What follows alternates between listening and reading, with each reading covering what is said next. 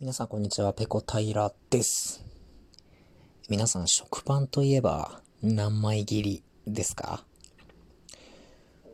僕、子供の時、家にある食パンって8枚切りだったんですよ。でもこの8枚切りの食パンって、なんか最近見ないなって思うんですけど、どうでしょう？これについてちょっと調べてみたんですけれども、えー、関東では薄切り、関西では厚切りの食パンが主流みたいなんですよね。で、僕、地元に住んでる時、高校3年までは、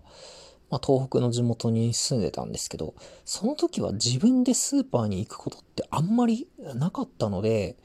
その何枚切りが多く売られてたかってよくわからないんですけど、うちの母親はいつも8枚切りの食パンを買ってきてたんですよ。で、僕はそれを疑いもせず、8枚切りの食パンをずっと食べ続けてきたので、もう8枚切りが世界のスタンダードなんだと思ってたんですけれども、高校卒業して大学、えー、からですね、札幌で一人暮らしを始めると、まあそれまでよりもスーパーに買い物に行くことが多くなるんですよ。でもスーパー、札幌でよく通っていたスーパー、8枚切りを見たこと一度もありませんでした。6枚切りが一番多くて、で、その次に5枚切り、で、あとほんのちょっとだけ4枚切りが置いてあるっていうようなお店で、8枚切りの薄い食パン一回も見たことなかったですね。で、なんかちょっと調べてみたんですけれども、えー、関東では、まあ、薄切りが主流の、えー、食パン。で、これ厚みがですね、えー、8枚切りだと厚みがだいたい1.5センチぐらい。で、6枚切りだとだいたい2センチぐらいになるらしいんですよね。で、これより分厚いものだと、5枚切りで2.4センチぐらいになるらしいんですけれども、その戦後、東京では、えー、進駐軍の外国人向けとして、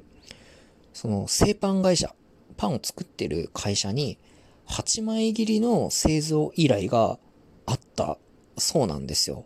っていうのも彼らはこうサンドイッチで具材を挟んで食べるっていう文化があったので、そんなに分厚いパンではなくて、8枚切りの薄いパンの需要があったらしいんですよ。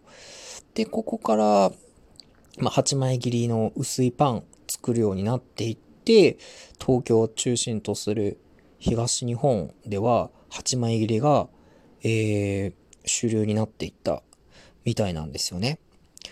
えっ、ー、と、関東だと、その、食パン全体に占める6枚切りの割合って大体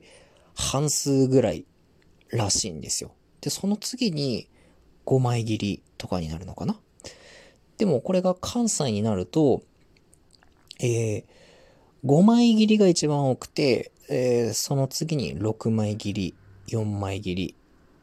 で、8枚切りの、えー、消費量っていうんですかね、生産量っていうのかな？が、えー、わずか数パーセントらしくて、関東では、こう、比較的薄め。関西では比較的厚めの食パンが好まれる傾向にあるみたいですね。で、えっ、ー、と、あるデータだとですね、2017年から2019年までの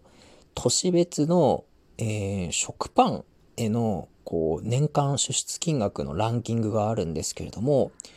えー、1位が神戸市、2位が和歌山市、で、3位が松江市っていうことで、すべて西日本の都市なんですよ。だからパンの、えー、パンへの支出金額は、えー、成功到底。西日本で高くて、東日本だと、こう、比較的低いっていう、えー、データが出てるみたいですね。面白いですね。えっ、と、あと北海道、ちょっと一個思い出しました。北海道だと、あの、食パンのことをなんか角食って言うんですよ。あの、角度の角、あの、角バッターとかの角に、えー、食パンの食って書いて、角食っていう言い方をしてたんですけども、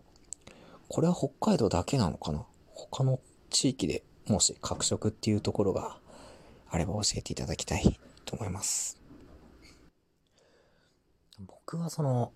熱い食パンを1枚食べるよりかは薄い食パンを2枚食べたい派なので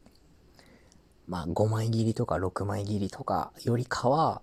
8枚切りの薄いパンの方が好きですね。今どうなんだろうな今地元行ってスーパーに行ったら何枚切りが主流なんだろうちょっとね、20年以上前と今とで傾向が変わってるかもしれないんですけど、もしかしたら地元も6枚切りとかが主流になってるかもしれないですね。ちなみに今住んでるとこのスーパーではちゃんとチェックしたことがないのでよくわかりません。皆さんは食パン何枚入りがお好きでしょうか？よかったらお便りで聞かせてください。よろしくお願いします。はい、今日の配信はここまでです。次回やれたらやります。それでは、ペロンペロン。